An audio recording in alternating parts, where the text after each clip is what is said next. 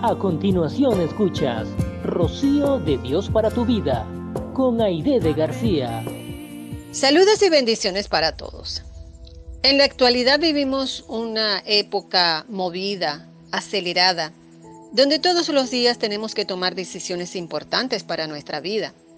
Dice la Biblia en la segunda parte del versículo 5 del capítulo 22 del primer libro de Reyes, yo te ruego que consultes hoy la palabra de Jehová.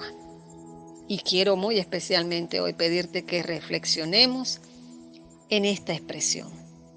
Porque estamos realmente consultando la palabra de Dios cuando tomamos decisiones.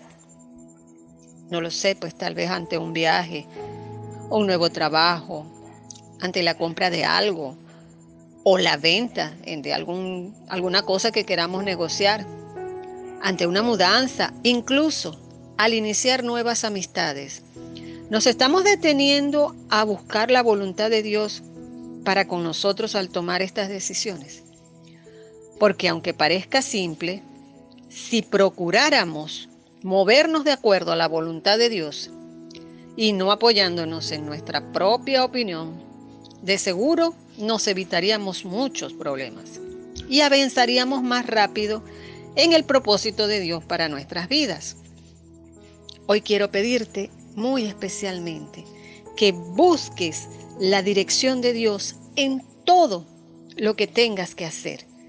Ante cada situación Dios tiene una dirección clara y segura de lo que está bien y lo que está mal, para que tú puedas decidir y hacer lo correcto. No te muevas por emoción o sentimentalismo aunque te parezca difícil, opta siempre por lo que Dios te está indicando.